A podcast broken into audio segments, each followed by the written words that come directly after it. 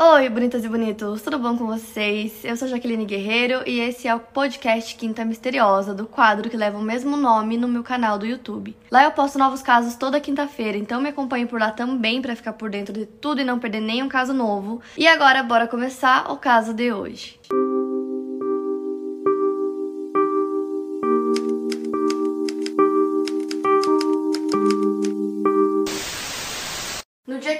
março de 1960, três amigas vizinhas decidem tirar algumas férias de inverno juntas. Elas moravam em Riverside e elas foram fazer essa viagem para passar alguns dias no Parque Estadual Starved Rock fazendo caminhadas. Starved Rock fica no condado de LaSalle, que fica a 150 quilômetros a sudoeste de Chicago, Illinois, Estados Unidos. E é uma comunidade pacata, bem isolada, as pessoas não trancavam as suas portas, não tinham medo de violência, porque essas coisas não aconteciam lá. Então o local era muito conhecido por ser muito bonito, muito tranquilo para se morar, chamavam até o local de paraíso. As três amigas eram Lillian Oating, de 50 anos, Mildred Lindquist, de 50 anos, e Frances Murphy, de 47. Elas chegam no local no dia 15 de março de 1960. Elas vão ficar no Hotel Starved Rock Lodge. Então elas chegam, estacionam o carro lá, fazem o check-in, entram nos quartos para deixar os pertences, então elas deixam as malas delas lá, vão almoçar e depois elas decidem sair para fazer uma caminhada durante a tarde.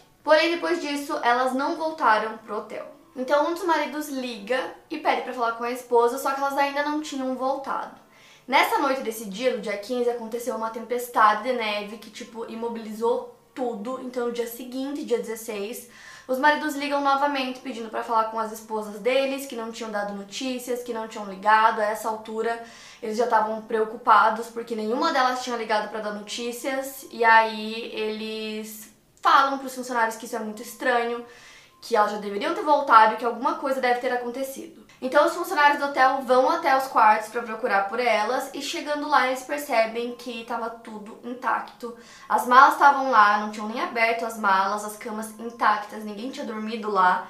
Então eles começam a ver que realmente é muito estranho. Então eles decidem procurar pelo carro delas no estacionamento. Chegando lá, o carro estava lá coberto de neve, então eles pensaram que talvez elas tivessem saído de carro para fazer alguma coisa, mas não, o carro estava lá. E só aí que eles percebem que eles têm três hóspedes desaparecidas. Então, ainda no dia 16, era pela manhã, é, o jornalista Bill Dandy, que ele tinha 28 anos na época do caso, ele recebe um comunicado no jornal dizendo que tinham três mulheres desaparecidas e que elas estavam hospedadas no Star Rock Lodge, então todo mundo acreditava que elas estavam pela área, que tinha acontecido alguma coisa por ali no parque. Então ele vai até o parque e começa a andar pelos canyons, começa a procurar. E lá tem uma cascata que é bem famosa e durante o inverno ela fica congelada na neve. Então eles estavam passando por lá e logo ao lado dessa cascata tem uma caverna enorme e lá dentro eles encontraram os corpos. Ele conta que eles não estavam esperando encontrar isso lá e que os corpos estavam mutilados, as roupas rasgadas e logo depois a polícia foi chamada. Esse jornalista foi uma das primeiras pessoas a ver a cena do crime porque ele estava junto quando foi encontrado. Então a polícia chega no local e, segundo eles, as três mulheres foram brutalmente espancadas até a morte e os corpos arrastados para dentro da caverna, que fica a cerca de 1.500 metros do hotel. Imediatamente eles tomam a decisão de que a polícia estadual iria se encarregar do caso, porque um caso de homicídio não era algo comum na área, mas aí houve uma competição para ver quem conseguiria investigar o caso. Então a polícia estadual queria investigar, o departamento do delegado Ray Eltsey também, o Harlan Warren, que é promotor estadual em LaSalle, todo mundo estava tentando solucionar o caso ao mesmo tempo. E o caso também ficou grande muito rápido, então várias equipes de jornalistas de vários veículos de cidades e estados diferentes foram até lá para cobrir o caso. E na cena do crime foi encontrado um pedaço de um tronco de madeira, uma câmera que elas usaram para tirar várias fotos e também um binóculos que estava quebrado. Então é, a polícia acreditava que essas três coisas foram usadas como armas do crime. E também foi usado um cordão para amarrar os braços das vítimas. E pela forma que o corpo de duas das vítimas foi encontrado, parecia que tinha sido um crime sexual. Porém, quando examinaram os corpos, não encontraram esperma. E isso era muito estranho, meio que mudava essa teoria principal deles logo no início da investigação. Também foi encontrado fios de cabelo de duas pessoas diferentes na cena. Tinham 18 fios de cabelo na mão da Lillian e 7 fios de cabelo na mão da Frances, o que poderia indicar que o crime foi cometido por duas pessoas diferentes. A ponta do indicador esquerdo da Frances foi cortada após a morte. E aí é muito estranho, porque eles começaram até a falar no documentário que eu usei como base para fazer minha pesquisa e vou falar mais sobre o documentário depois. Eles falam, por que será que isso foi feito, né? Seria para guardar como um troféu, uma coisa meio que de serial killer. Como eu falei pra vocês, foi encontrada uma câmera na cena do crime. Elas tinham tirado várias fotos, né, da caminhada que elas fizeram. E aí, em uma dessas fotos, eles, os investigadores estavam tentando descobrir se tinha uma pessoa atrás, é, que eles estavam tentando identificar se realmente era isso. Parecia que tinha uma pessoa atrás, assim, em uma das fotos, meio que à espreita. Mas não dava pra ver com definição se era isso mesmo. E também parecia que algumas fotos tinham é, dupla exposição. Então talvez poderia ser isso também que fez parecer que tinha alguém lá, ou realmente tinha. Nunca foi comprovado se tinha ou não. Então a investigação seguiu e através das fotos eles também conseguiram perceber que elas teriam pegado a trilha Billy Gold. Essa trilha saía do hotel, então era como se elas tivessem saído do hotel, pegaram essa trilha e foram seguindo. É, por conta disso, eles decidem falar com todos os funcionários do hotel para ver se alguém sabia alguma coisa, se alguém poderia estar envolvido no crime. E nisso eles chegam no nome da família Spyros. Nick Spyros é o dono do Starved Rock Lodge, que é o hotel em que as amigas estavam hospedadas. E depois que o caso aconteceu, as pessoas estavam aterrorizadas, então ninguém queria se hospedar no hotel, ninguém queria nem chegar perto do Starved Rock. E ele ficou com medo que isso pudesse afetar os seus negócios, né? Nesse meio tempo, os maridos decidem oferecer uma recompensa de 30 mil dólares, que pra época, 1960, era muito dinheiro. Então, eles ofereceram essa recompensa. O Nick Spires, dono do hotel, coloca mais 5 mil dólares na recompensa, então o total era de 35 mil dólares. Pra quem é, aparecesse ou contasse quem foi o culpado, né, do caso. Inclusive, o Nick Sparrows, ele estava tentando transformar toda essa atenção que o caso estava ganhando e Starwood Rock estava ganhando em marketing de alguma forma para ele mesmo. E ele até é, se voluntariou a ser o primeiro para que a polícia fizesse os testes de polígrafo, ele queria ser o primeiro. E nisso, quando a recompensa foi anunciada, muitas pessoas começaram a ligar para dar dicas, para tentar dar pistas pro caso, porque era uma recompensa grande, então as pessoas queriam essa recompensa. Tudo que chegava para a polícia era investigado, mas não dava em nada. O George Spyros era o filho do dono do hotel e ele foi considerado uma pessoa de interesse ele tinha um álibi que ele deu para a polícia, ele fez o teste de polígrafo e ele disse que ele tinha visto alguns funcionários do hotel com as mulheres, né, um dia antes. Então, nisso, eles começaram a focar bastante nos funcionários, porque a essa altura eles não tinham nada assim que pudesse indicar uma pessoa específica. Então, qualquer pessoa que trabalhasse no hotel, que estivesse por ali, é, ou até mesmo da família Spars, poderia ser um suspeito. Então, eles estavam investigando todo mundo. Eles começaram também a focar em funcionários que pudessem ter ficha criminal na polícia.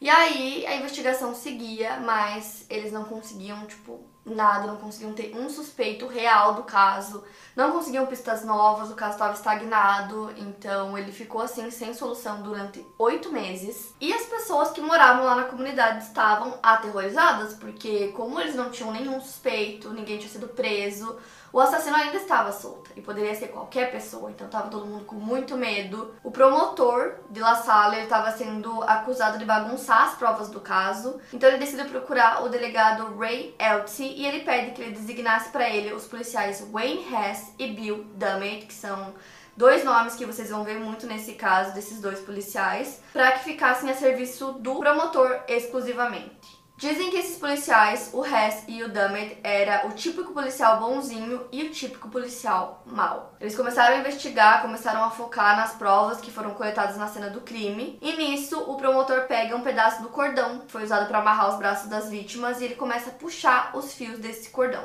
Ao todo foram 32 fios, então o promotor liga para o Spyros, dono do hotel, e fala que talvez esse cordão tenha vindo de dentro do hotel. Então o promotor vai até lá à noite, quando não tinha ninguém, e ele entra na cozinha e lá tinha uma mesa de corte com um cone de cordão e pendurado tinha uma bola de cordão. Então tinham dois cordões diferentes lá na cozinha. Ele corta um pedaço de cada, volta pro escritório dele no meio da noite e começa a contar. No cone de cordão tinham 20 fios e na bola de cordão tinham 12 fios. Então ele percebe que esse número não bate com os fios do cordão da cena do crime, só que aí ele começa a ir mais a fundo e percebe que eram dois cordões que foram usados na cena do crime. Então, somando 20 fios e 12 fios, né, dos dois cordões que ele pegou lá na cozinha, dava exatamente 32 fios, que foi o que ele contou no cordão da cena do crime.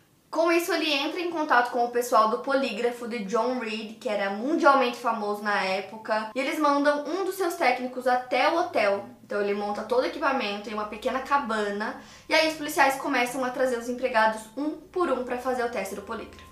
Entre os funcionários chega o Chester Wigger, que lavava pratos na cozinha. Então perguntam para ele se ele usava esses cordões na cozinha e ele disse que sim, que ele usava para fazer cama de gato, armadilhas para animais no parque. O Steve Kindig, que é o técnico que estava realizando esses testes de polígrafo, normalmente estava ficando 15 minutos com cada funcionário, mas com o Chester ele ficou uma hora.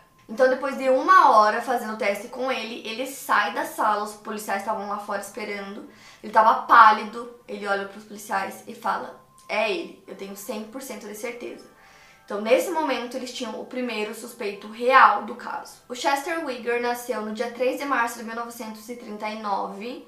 Ele tinha alguns irmãos, eu não sei exatamente quantos, no documentário citam duas irmãs dele, a Mary, que é dois anos mais nova que ele, e uma segunda irmã chamada Elveta. E a família do Chester era uma família extremamente amorosa.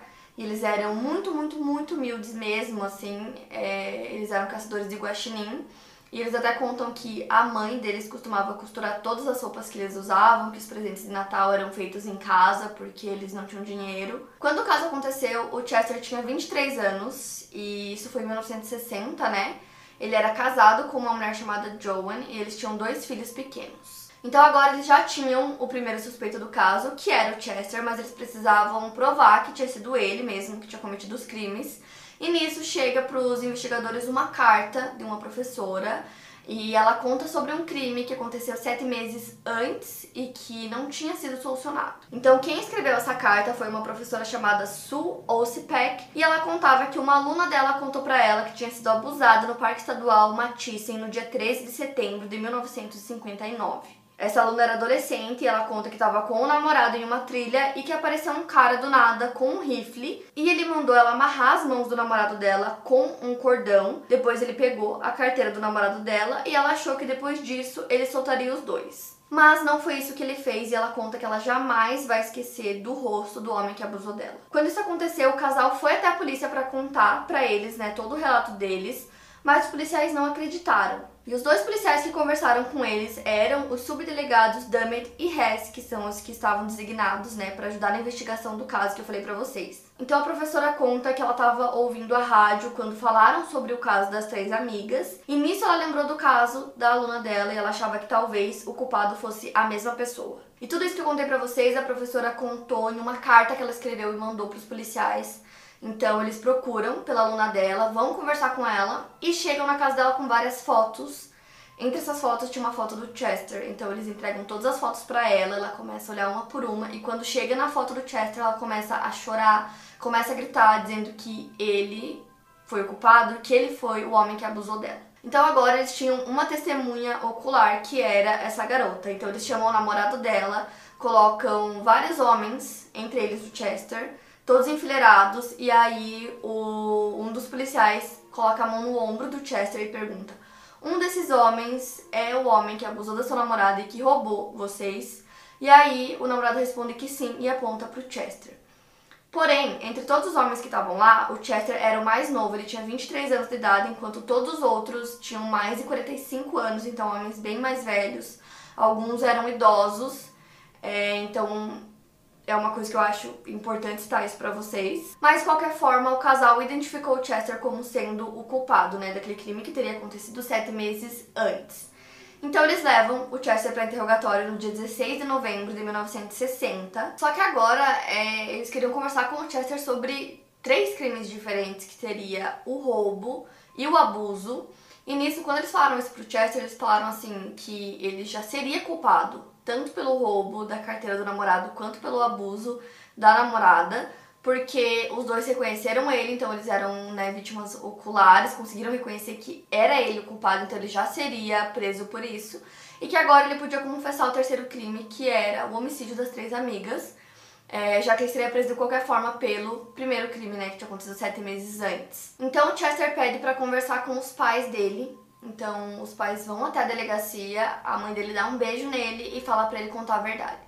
Então ele entra para fazer interrogatório que durou 36 horas, é, o que é muito, muito, muito tempo, né? E aí, depois de 36 horas, ele confessa o roubo, o abuso e o homicídio. Então eles conseguem né, uma confissão do Chester depois de oito meses de investigação.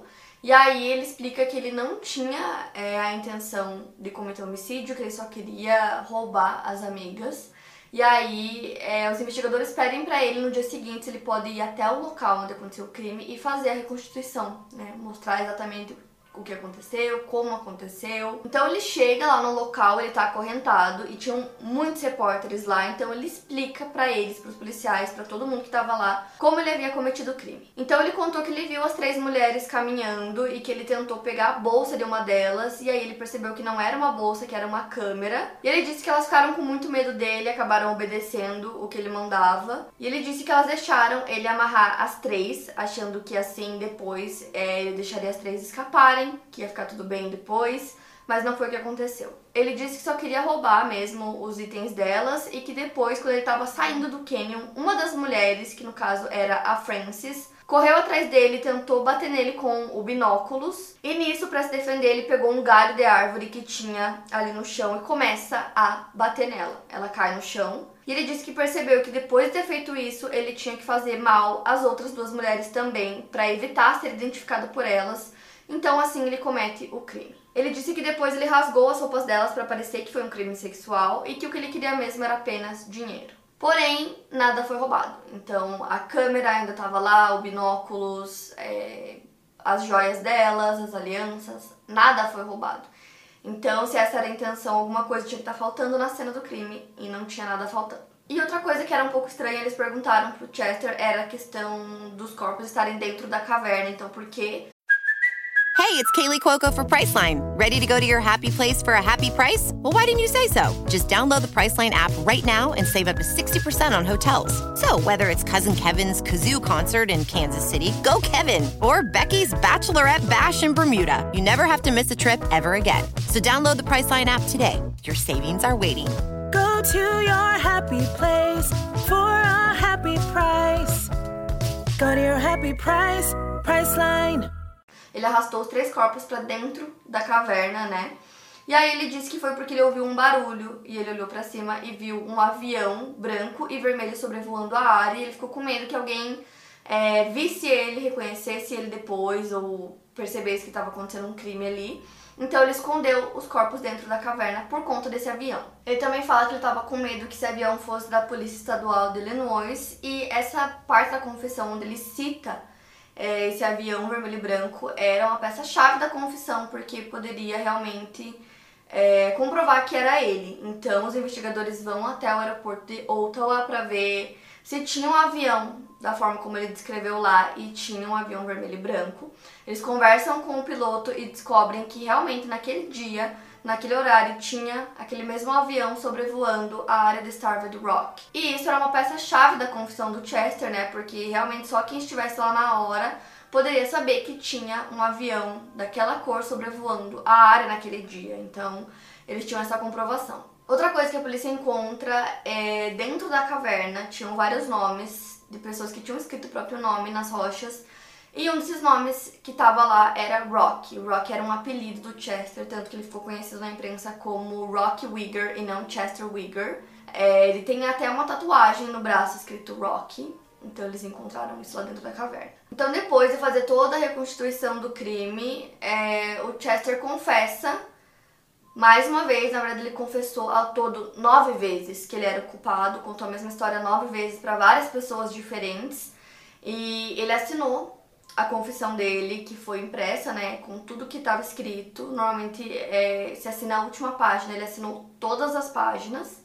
E aí, 24 horas depois, ele nega tudo. Ele fala que não foi ele, que ele não cometeu esse crime que ele vai conseguir provar isso no tribunal. Ele também contou que quando ele assinou a confissão, ele não sabia exatamente o que era, ele não tinha noção do que ele estava fazendo e que ele achou que estava salvando a própria vida, assinando aqueles documentos. É, ele falou que ele não sabia o que era e que ele não tinha a presença de um advogado quando ele fez isso. A essa altura, o caso já estava muito grande, então a cidade estava dividida entre pessoas que achavam que o Chester era o culpado e pessoas que achavam que ele era inocente. Então, quem achava que ele era inocente usava principalmente o argumento de que o Chester era muito magro, então ele estava desarmado e aí usava esse argumento de como ele conseguiria conter três mulheres adultas sem ter uma arma, sem ter nada, já que a arma do crime foi né, aquele pedaço de madeira encontrado no local e a câmera e o binóculos, que eram itens das mulheres, né? Então as pessoas usavam muito isso, que ele não conseguiria cometer esse crime sozinho. Já a outra metade achava que era ele sim, tinha certeza absoluta que ele era o culpado. O Robert Richardson, ele era recém-eleito advogado do estado, e o Anthony Racuglia, ele era o primeiro assistente recém-formado, ele tinha 26 anos, e os dois foram os encarregados de processar o caso criminal mais importante de 1960. Eles nunca tinham pegado um caso criminal antes, lembrando que a repercussão já era enorme, então a pressão também era muito grande. E o Chester, como eu falei, ficou conhecido como Rocky Wigger pela imprensa. E muitas pessoas citam que ele parecia gostar da atenção, ele gostava de ser o centro das atenções, ele parecia muito autoconfiante de que ele ia sair dessa, que ele ia conseguir provar a inocência.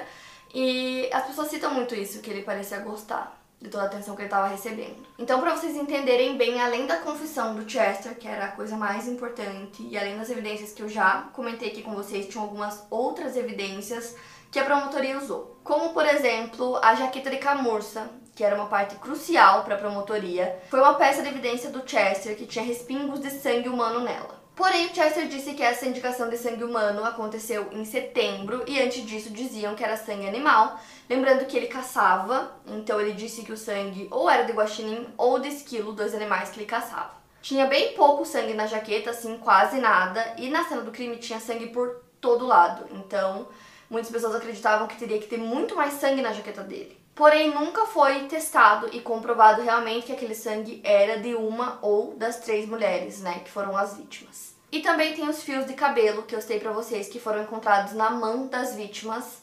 Então, tem um relatório de 1960 que diz que esses fios não são do Chester. Outra coisa que tinha também eram arranhões. Vários empregados do hotel afirmaram que o Chester tinha vários arranhões no rosto na semana que aconteceu o crime. E no meio de tudo isso tem um amigo do Chester chamado Stanley Tucker, que o Chester fala que era um dos melhores amigos dele, que eles eram muito próximos, praticamente irmãos.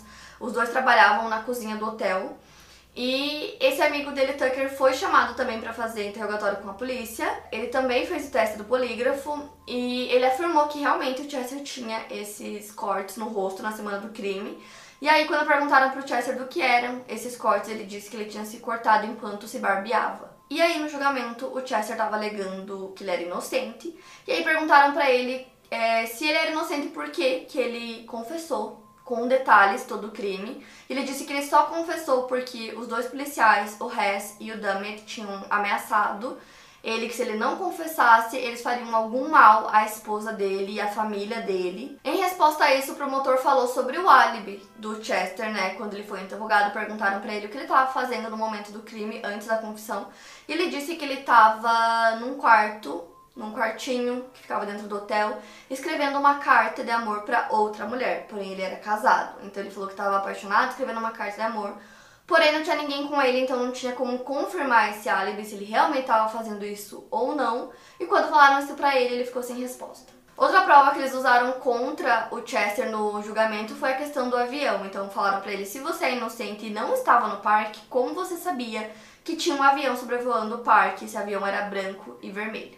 Então foi outra coisa que usaram contra ele, e então nisso eles tinham a prova circunstancial e a confissão do Chester. Com isso, ele foi condenado por um júri de 12 pessoas e eles pediram a pena de morte, mas o júri decidiu por prisão perpétua. E nisso, os policiais não podiam contar para o júri que, dando prisão perpétua para o Chester, ele não teria realmente uma pena perpétua, né? Ele poderia sair da prisão em 11 anos, por exemplo, sob condicional. Mas de qualquer forma, essa foi a condenação dele, prisão perpétua em 1961. Como eu falei pra vocês, eu usei um documentário como base de pesquisa para esse vídeo. Quem produziu o documentário foi o David Racuglia, que é filho do Anthony Racuglia, promotor do caso. E o David conta que desde criança ele ouvia histórias sobre o Chester, sobre o caso, que ele morria de medo que o Chester fosse solto da cadeia e fosse atrás dele, da família dele, já que o pai dele, né, tinha sido um dos responsáveis pela condenação do Chester. Ele conta também que as pessoas achavam que o Chester era inocente, que isso perturbava ele, ele brigava na escola por conta disso. E ele tinha sempre esse medo de que talvez o pai dele tivesse colocado um homem inocente na cadeia. Mas quando ele conversava com o pai dele sobre isso, o pai dele sempre falava que ele tinha certeza que o Chester era culpado, que ele fez a coisa certa, que não tinha por que ele ter medo, nem ficar pensando nisso, que não ia acontecer nada. Então, desde criança, ele cresceu com essa imagem do Chester, ele dizia que era o bicho-papão dele, ele morria de medo do Chester. E aí, já na fase adulta dele, ele decide fazer um documentário sobre esse caso. É, o pai dele cita até que o David ficou obcecado pelo caso e ele não entendia por que, que ele tinha essa obsessão, já que era uma coisa que durante a infância dele era uma coisa horrível para ele, que incomodava muito, dava muito medo, então ele não entendia por que agora ele queria fazer um documentário sobre isso. De qualquer forma, em 2005, David decide produzir esse documentário, né? Então, já adulto, ele toma essa decisão e começa a fazer o documentário. Por ser filho do promotor do caso, ele consegue falar, entrevistar muitas pessoas que participaram do caso, ele consegue pegar todos os documentos oficiais para fazer a pesquisa dele, então ele consegue reunir muito material. E aí ia ter um festival na cidade que aconteceu o caso e ele vai para esse festival que ele sabia que ia ter muita gente da cidade. E ele avisa que ele vai estar tá lá, que ele está produzindo um documentário sobre o caso, é, para quem quiser ir lá conversar com ele. E muitas pessoas foram falar com ele sobre o caso, tinham filas se formando para falar sobre. A tia do David conta que estudou com o Chester durante dois anos na época de escola. Ela e as amigas dela lembram dele. E elas contam que elas lembram dele sendo muito quieto, muito tímido, até meio recluso. E elas também contam alguns boatos que elas ouviam sobre o Chester. É, elas contam que tinham boatos falando que ele abusava da esposa dele, que eles tinham vários problemas em casa e na ficha criminal do Chester tinham registros de delinquência juvenil para abuso sexual quando ele tinha 12 anos. O que para muitos reforçava mais uma vez que ele era culpado e que ele era sim capaz de cometer o crime, que ele já tinha um tipo de propensão para esse tipo de crime. E o documentário tem muita coisa, então eu fiquei muito focada no documentário. Ele tem três episódios de uma hora cada. E o mais doido, assim, pra mim é que o David, que produziu o documentário, durante todo o tempo eu, tava meio que percebendo que ele tava tentando provar a todo custo a inocência do Chester nesses três episódios, o que vai totalmente contra o que o pai dele, né, que é promotor do caso, foi promotor do caso, acreditava e acreditou até o fim da vida dele, que era que o Chester era o culpado. Então isso ficou muito na minha cabeça e eu prestei muita atenção nisso quando eu tava assistindo. Então o Chester ele podia pedir é, condicional depois de um tempo e você pode pedir condicional uma vez por ano. Então todo ano ele pedia e todo ano era negado. E aí teve uma audiência de clemência que aconteceu em Chicago e nessa audiência a irmã Mary do Chester estava presente. E ela disse que ele era inocente, que ela queria muito que ele fosse solto, que ele nunca poderia cometer um crime daqueles, que ela tinha certeza que ele era inocente. Já a filha de uma das vítimas também estava presente e ela disse que não queria que ele saísse da cadeia de jeito nenhum, que ele era o culpado e que ele foi o motivo pelo qual alguns dos filhos das vítimas não puderam crescer com suas mães. Eu não consegui achar exatamente quantos filhos cada uma delas tinha, mas no total eram nove filhos, nove crianças que cresceram sem as mães. Então, isso também eu achei uma declaração muito forte que ela deu. O David, inclusive, nessa época tentou entrevistar as irmãs do Chester, mas elas não aceitaram porque elas descobriram o sobrenome dele, descobriram que o pai dele era o promotor do caso. Então elas negaram, falando que não iam é, fazer isso porque elas sabiam que ele era inocente. E mesmo ele falando, né, que ele queria provar a inocência, ou queria entender realmente se era ou se não era, elas não aceitaram. O David também queria muito entrevistar pessoalmente o Chester, que era uma das pessoas principais, né, do caso. E ele mandou algumas cartas para ele que não foram respondidas, provavelmente por conta do sobrenome também. O Chester não respondia as cartas, então os anos foram passando, até que ele respondeu dizendo que ele faria a entrevista. E o Chester estava cumprindo pena no centro correcional de Maynard, que é um lugar assim difícil, né, de difícil acesso para você entrar com uma equipe de filmagens. É, lá tinham vários presos muito perigosos que cometeram crimes horríveis, então foi bem difícil conseguir esse acesso, mas o David conseguiu. E o David conta que ele se preparou por muitos anos para essa entrevista e quando chegou na hora ele entrou em pânico, que ele ia ver o Chester pela primeira vez pessoalmente, ia entrevistar ele, né? O Chester estava com 66 anos. Ele já estava preso há 46 anos. Então essa foi a primeira entrevista que o Chester deu pro David. Ele deu algumas entrevistas para ele, essa foi a primeira. E nessa entrevista ele conta muitas coisas novas para investigação, coisas que nunca foram ditas antes, coisas que não estavam na investigação em lugar nenhum. Então tem muitas coisas novas para investigação e também é, durante a produção do documentário o David consegue falar com muitas pessoas que também trazem informações novas para a investigação que na época que o caso estava acontecendo e estava em aberto, essas coisas não surgiram. Então na entrevista ele conta que alguns anos depois dele ser preso, os pais dele morrem, depois a esposa dele também acabou morrendo de câncer. E ele fala que ele deixou dois filhos, né, que eram o John e a Becky, ele tinha um casal. Quando ele foi preso, as crianças eram bem pequenas, então ele fala, né, que ele não pôde é, acompanhar os filhos crescerem. E nessa entrevista ele fala pela primeira vez em todos esses anos que ele só confessou porque ele foi ameaçado. Antes disso, ele não tinha falado isso nenhuma vez, então ele falou que o único motivo da confissão dele foi esse: ele foi ameaçado. Ele disse que ele foi ameaçado pelo Hess, pelo Dummett, que ele apanhou muito dos policiais, que eles batiam nele com a lanterna, que ele estava algemado enquanto ele apanhava. Ele disse que foi tudo armado contra ele, que o Estado armou tudo isso contra ele. E nesse momento que ele começa a contar isso, ele começa a chorar. E aí ele fala que se ele morrer na prisão, pelo menos agora as pessoas vão saber a verdade, que ele quer contar toda a verdade. E aí ele conta que durante aquele momento que ele assinou a confissão, que tinham muitas páginas, ele disse que o Dummett e o Hess leram para ele aquela confissão tipo umas 15 vezes dizendo que ele tinha feito aquilo sim e que ele tinha que assinar aquilo e que nesse meio tempo ele apanhava. Ele também falou que ele nunca cometeu o crime, que ele é inocente e que tiraram tudo que ele tinha, e por isso que ele estava contando agora a verdade. Aí ele falou também que toda a reconstrução do crime, ele disse que falaram para ele tudo que ele tinha que falar, exatamente o que era para ele contar naquele momento, que tudo que ele falou foi dito a ele. Já o pai do David, o promotor, ele fala que o Chester nunca sofreu abuso físico, que ele teve a oportunidade de questionar as confissões em outra audiência, que ele poderia alegar que alguém fez ele confessar sob coação, mas que ele nunca fez isso. Ele nunca nem falou isso durante todos esses anos. Ele foi contar isso na entrevista do David muitos anos depois, e o David conta e prova que realmente não tem nenhuma menção a abuso físico em todos os arquivos do caso. E também tem muitas conversas que o Chester teve, todas é, arquivadas, e muitas pessoas falam que ele parecia muito bem, que ele foi tratado super bem, inclusive ele mesmo disse isso em alguns momentos.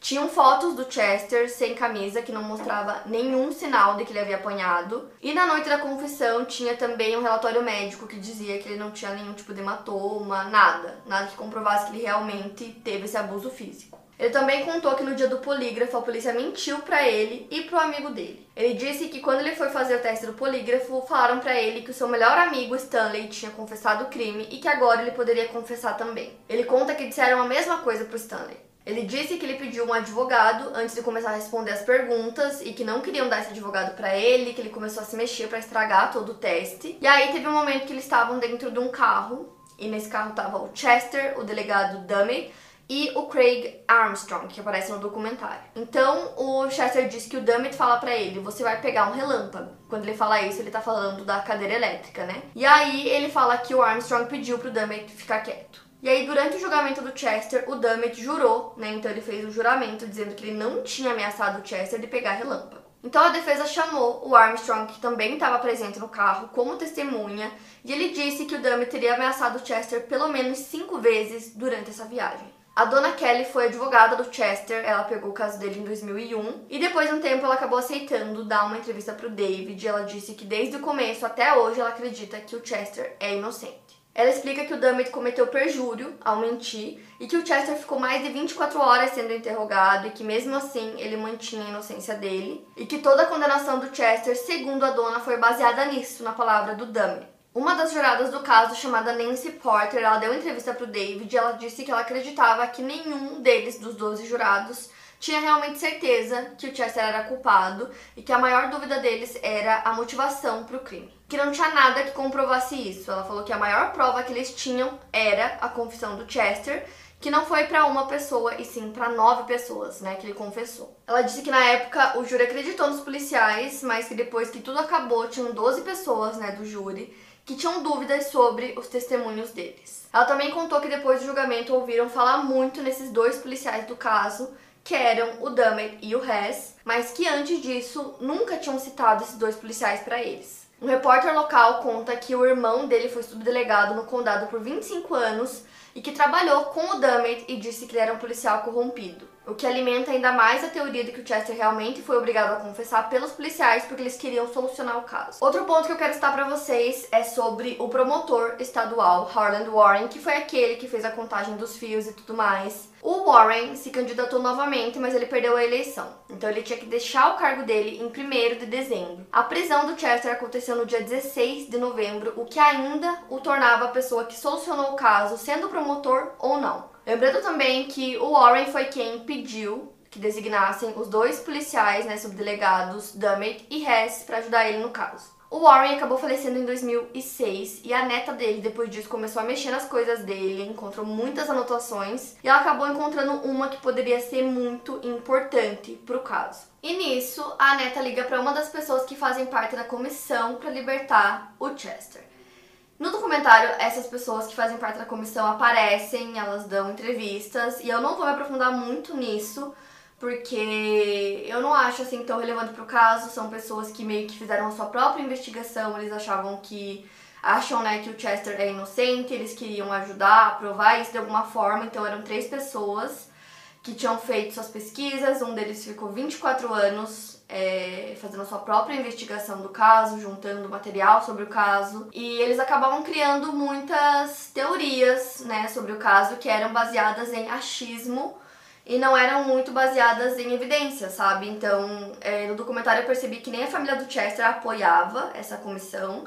Eles falavam até que eles atrapalhavam muitas vezes a investigação ao invés de ajudar, que era o que eles queriam fazer. Então, tem uma dessas pessoas, né? Eram três, que é bastante citada no documentário, que é o David Marsh, que ele tem as teorias dele, e aí, enfim essa carta, essa, essas anotações do Warren acabou chegando nas mãos dele, que seria basicamente, sei lá, umas anotações, uma carta, não sei, era um papel com algumas coisas escritas, algumas anotações, que o Warren teria feito é, durante algum momento em que ele estava bêbado e seria basicamente um plano que ele estava bolando ali para conseguir incriminar o Chester. Então esse bilhete começa com uma pergunta que é como provar que ele estava no canyon Notação também fala sobre o avião vermelho, aí tava escrito assim: exigir confissão, convencê-lo, começar uma guerra psicológica para a pessoa ceder. Enfim, eu achei essa parte um pouco assim. Não sei dizer pra vocês o que eu acho sobre isso. Eu vou deixar o nome do documentário aqui embaixo pra vocês, tem na HBO Max. É, que eu, não, eu realmente não sei dizer pra vocês o que eu acho sobre isso, se é real essas anotações ou não, se tem a ver com o caso ou não, pode ser que sim, né? Mas o Warren faleceu em 2006, então a única pessoa que poderia dizer se era ou não era ele. Então, basicamente, parecia um plano mesmo para conseguir a confissão do Chester a todo custo.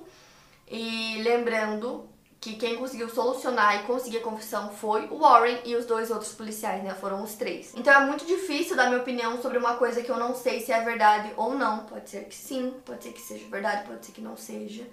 E aí, como sempre, eu prefiro só relatar para vocês tudo para que vocês tirem as suas próprias conclusões. Então eu não vou me aprofundar muito nisso, é, nessa questão da comissão e desse bilhete, mas mostra isso, mostra até o bilhete também no documentário para quem quiser assistir. A advogada do Chester, ela fala muito sobre partes da confissão que não batem com a cena do crime ou não batem com é, as evidências que eles tinham, como por exemplo o fato de ele estar desarmado, então como de novo, como ele conseguiria é, cometeu crime sozinho com três mulheres adultas e ele era só um e ele não tinha nenhuma arma. Então, como ele conseguiria fazer isso? Quando ele confessou, a motivação era roubo. Então, se essa era a motivação, porque ele não levou nada? Deixou a câmera, deixou binóculos, deixou as joias. Se essa era a motivação, por que, que nada foi levado? Então, agora a gente volta na questão do avião, do avião vermelho e branco que foi visto sobrevoando o parque, que era uma peça-chave da confissão do Chester Nisso eles descobrem que o Bill Dummett, ele era membro do clube aéreo de Ottawa, que foi o local que eles foram lá para ver se tinha esse avião vermelho e branco que estava lá e conversaram com o piloto. Esse mesmo piloto disse que, como o Dummett era membro, ele estava com frequência no local, que ele já tinha visto ele lá várias vezes, então a advogada do Chester disse que ele simplesmente poderia saber que aquele avião estaria naquele dia sobrevoando a área e ele poderia ter usado isso é, a favor deles para que o Chester confessasse e falasse, né, mencionasse o avião. Lembrando também que nas anotações que aparentemente o Warren fez, também falava sobre esse avião. Então é só uma informação que eu acho importante colocar porque realmente não dá para saber. E essa questão do avião também estava escrito nas anotações do Warren, além disso também estava escrito é, grande questão, por que levar os corpos para a caverna? Aí a resposta seria o avião estava sobrevoando, depois verificar o aeroporto de Ottawa e dizia o delegado inventou, isso queria dizer que o Hess e o Dummett sabiam. Outra coisa que eu quero citar que é importante é que os três o Warren, o Hess e o Dummett dividiram, receberam e dividiram a recompensa do crime de 35 mil dólares. A advogada do Chester Dona acabou fazendo uma moção para testar o DNA do sangue da jaqueta do Chester e os fios de cabelo encontrados na mão das vítimas. Então, assim, todas essas coisas vieram à tona anos depois. Então, por isso que parece que eu tô indo e vindo. Mas tudo que eu contei para vocês naquele primeiro momento, até eles ser condenados, eram as informações que tinham, né? Então, muita coisa só veio depois.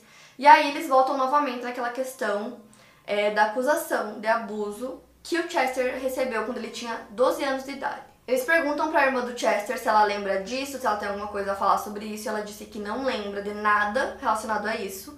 E o Chester explica é, o que realmente teria acontecido para ele ter essa acusação.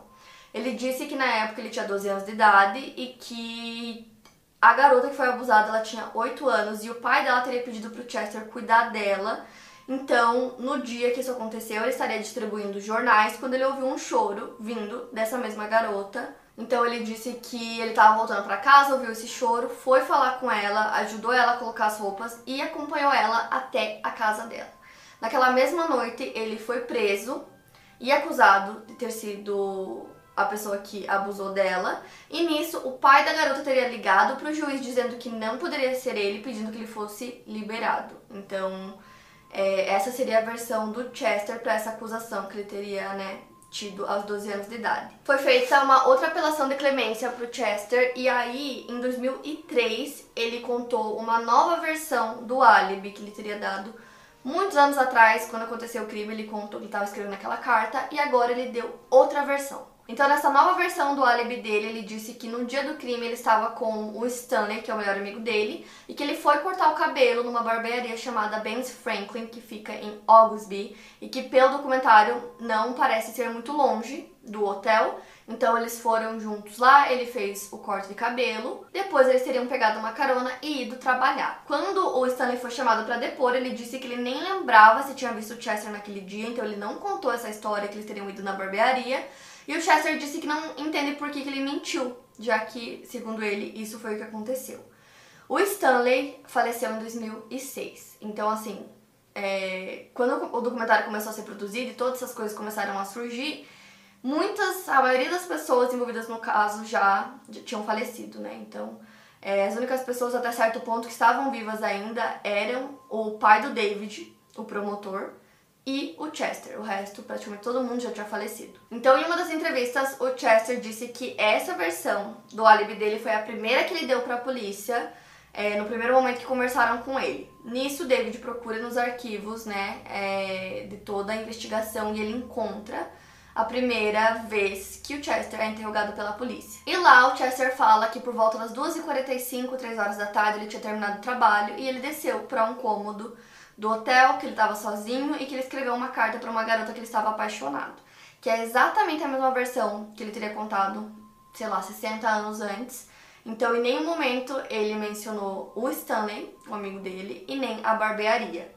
Então, né, ele teria dito que essa foi a primeira versão que ele deu para a polícia, mas nos registros não tem nada disso. A advogada do Chester consegue uma declaração assinada pelo Sr. Franklin dizendo que realmente o Chester estava na barbearia dele naquele dia que o crime aconteceu, no horário em que o crime aconteceu, Porém, muitas pessoas citam o fato de que o Sr. Franklin já estava muito idoso quando ele assinou é, essa declaração e que se o Chester realmente teria dado essa primeira versão para a polícia, por que, que o Sr. Franklin não foi chamado para depor no julgamento muitos anos antes?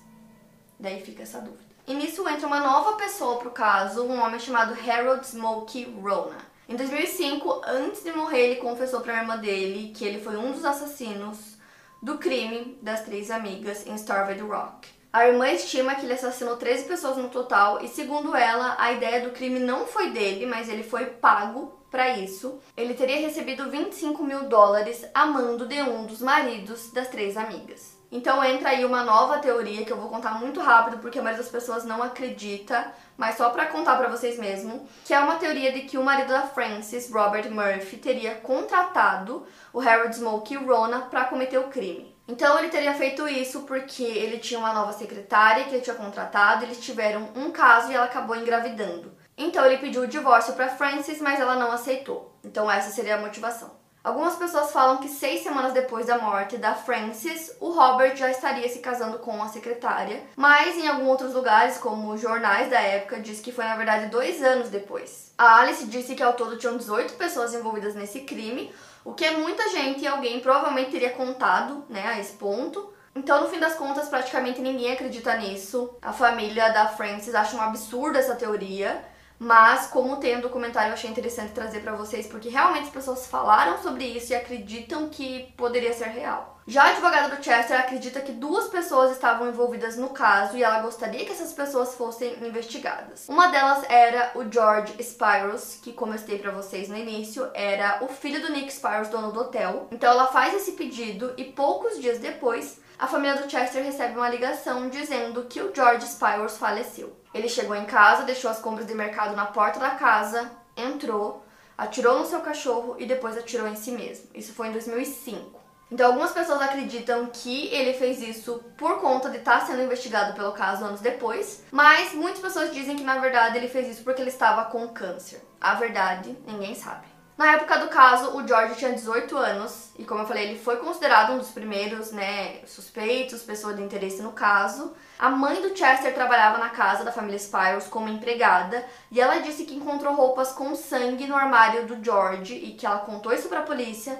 E quando a polícia chegou na casa, eles já tinham se livrado das roupas. E alguns meses depois que o caso aconteceu, o George teria se mudado para a Grécia, a família Spyros é da Grécia, e muita gente disse que ele se mudou para lá simplesmente para fugir, né? Tipo, meio que esperar o caso dar uma abafada para que ele não fosse mais considerado suspeito. E aí, durante o documentário, tem algumas declarações de pessoas falando sobre o George, algumas funcionárias do hotel dizendo que ele era muito estranho, que ele meio que abusava do poder que ele tinha por ser filho do dono. Tem uma que disse que quando ela tava arrumando os quartos, que tinha algumas cabanas pelo hotel, ele ficava do lado de fora olhando e falando, insinuando algumas coisas, falando algumas coisas para as funcionárias. Ela também conta que ele tinha alguns cães e que ele andava com esses cães pela propriedade e que às vezes ela tentava sair da cabana e os cães não deixavam e ele ficava rindo da cena. Então ela falou que tem uma das fotos da cena do crime que na neve dá pra ver algumas patas que parecem ser patas de cães e ela disse que a teoria dela é que o George cometeu o crime e que ele levou os cães junto e usou os cães para colocar medo nas três amigas. Nisso aparece uma outra pessoa no documentário, uma mulher chamada Sandra Husby, que ela era amiga da família Wigger, né, da família do Chester. Então ela contou que o Stanley confessou para ela que ele mentiu no tribunal porque ele foi ameaçado e que ele também teria admitido para ela que quem realmente cometeu o crime foi ele e o George Spyros é, então ela acredita que o que aconteceu, pelo que ela conhecia do Stanley, era que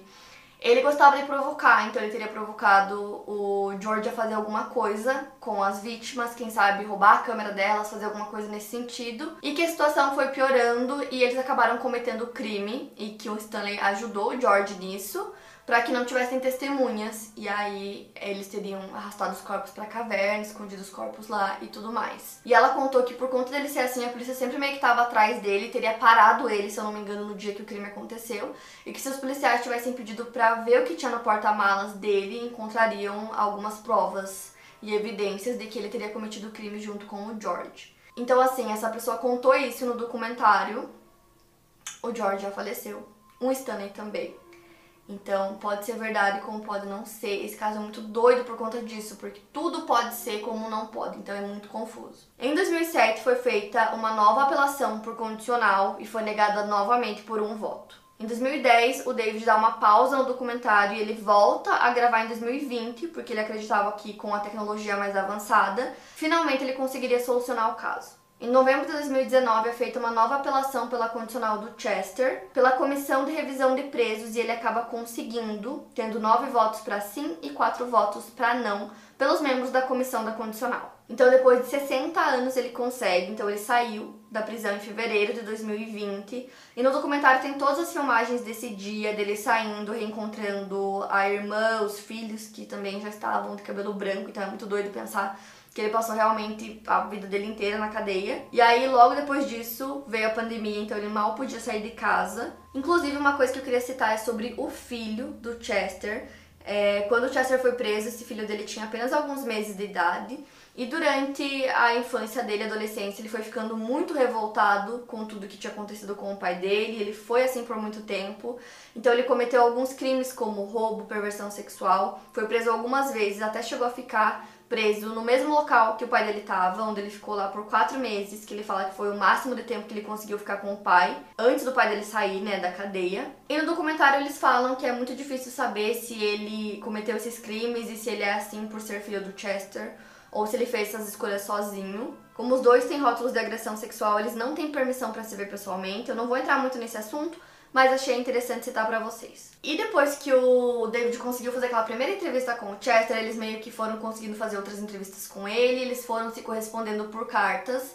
E o David conta que essas cartas foram ficando cada vez mais obscuras conforme os anos foram passando, então o Chester começou a contar algumas coisas que ele viveu que ninguém sabia, que ele nunca tinha contado. Ele falou que a irmã dele foi abusada em 1947 e que ela foi abusada por vizinhos e que esses vizinhos obrigaram ele a assistir e que ele tinha pesadelos com isso por muito tempo. E uma coisa interessante é que o David fala que logo que ele foi conhecer o Chester pela primeira vez, ele tinha essa imagem dele que ele criou durante muitos anos de uma pessoa muito ruim, uma pessoa muito má, uma pessoa muito agressiva, e a pessoa que ele conheceu pessoalmente era muito diferente, era um homem é, muito quieto, muito gentil, e como eu falei, a impressão que dá no documentário é que ele ficou muitos anos tentando provar a inocência do Chester, mas conforme essas cartas começaram a chegar para ele, ele começou a meio que perder essa imagem é, de homem gentil que ele estava criando, né, do Chester depois que ele conheceu e falou com ele pela primeira vez pessoalmente. Então ele conta que essa imagem que ele tinha de um homem que foi preso por um crime que não cometeu, foi preso injustamente, começou a mudar um pouco conforme essas cartas iam chegando.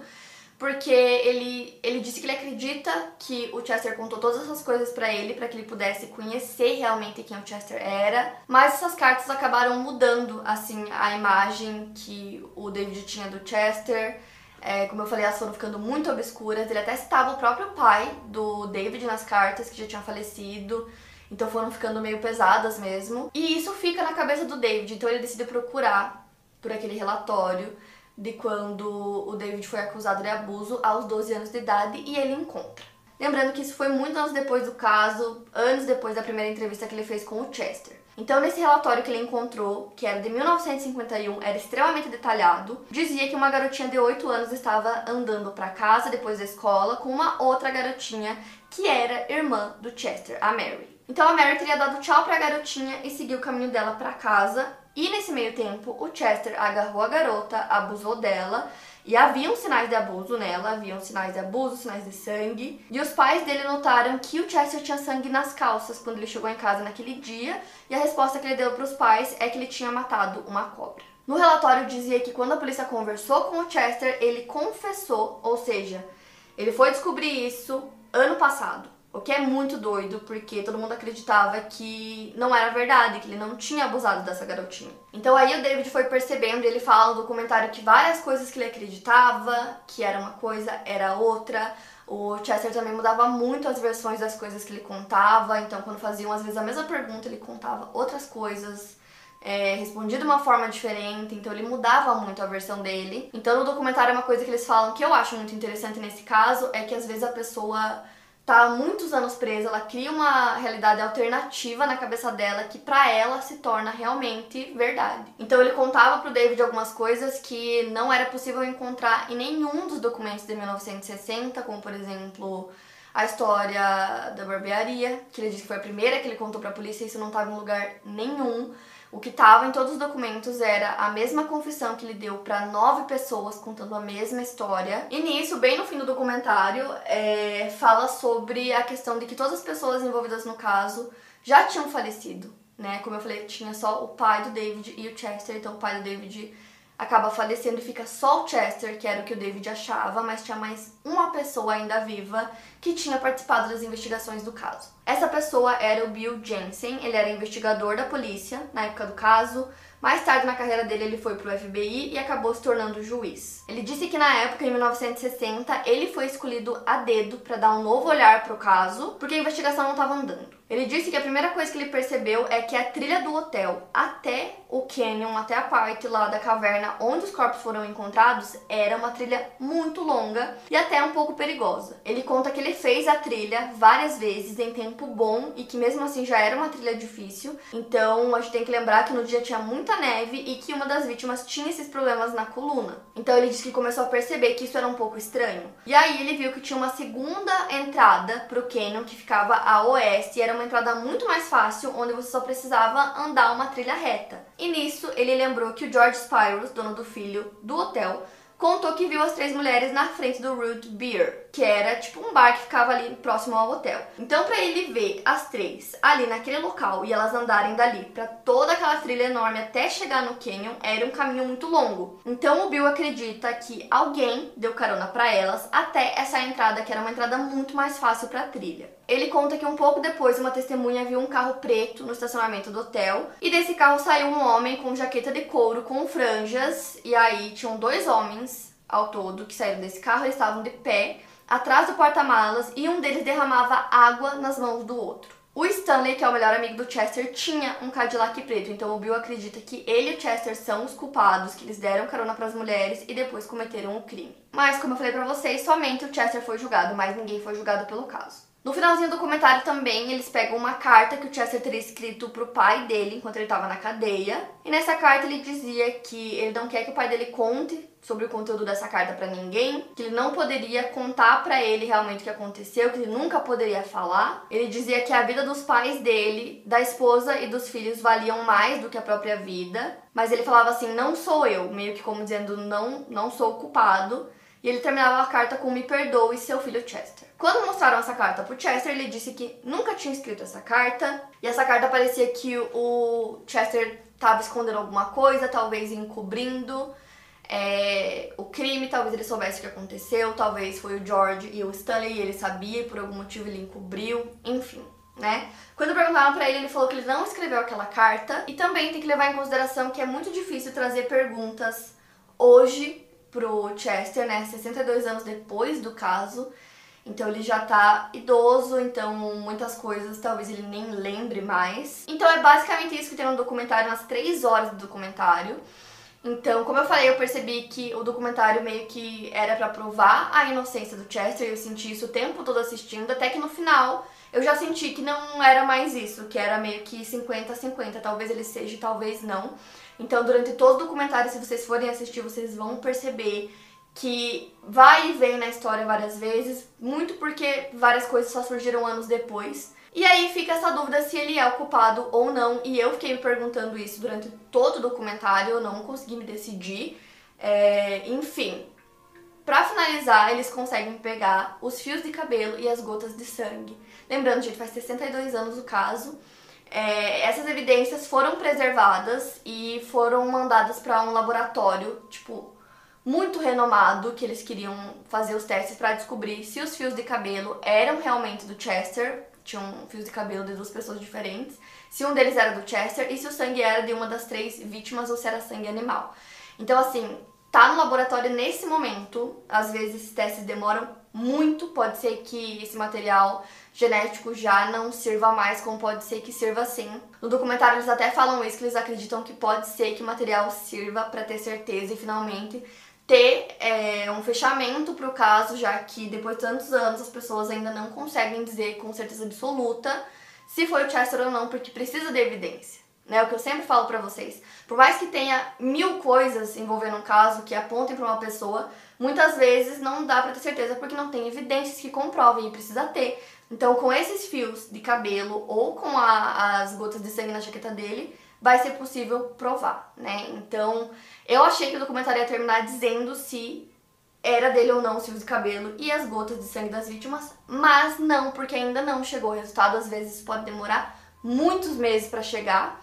Então, pesquisei, não saiu ainda, tá todo mundo aguardando, né, para descobrir se sim ou não. O Chester, durante todos esses anos, manteve a inocência dele e disse que ele queria que fosse provado de uma vez por todas que ele é inocente para que ele pudesse viver em paz, ele e a família dele. E precisa de permissão para fazer esses testes, já tinha sido pedido antes, não tinha sido aceito esse pedido, foi só agora. E se o Chester realmente for inocente, ele pode abrir um processo de tipo assim 100 milhões de dólares. Então muitas pessoas falaram que eles só queriam é, fazer esses testes para provar que ele era inocente para pegar esse dinheiro, né? Mas a família falou que não é por isso, é para dar paz para ele e para a família que durante todos esses anos luta para provar a inocência dele. Então, por enquanto é isso. Queria muito já que tivesse o resultado desses testes pra gente saber se ele é culpado ou não. No documentário o tempo todo eu fico achando que ele é, daí eu acho que ele não é, e aí, enfim. Para mais casos, siga o meu podcast. Lembrando que os casos novos saem primeiro lá no meu canal do YouTube. Obrigada por ouvir e até o próximo caso.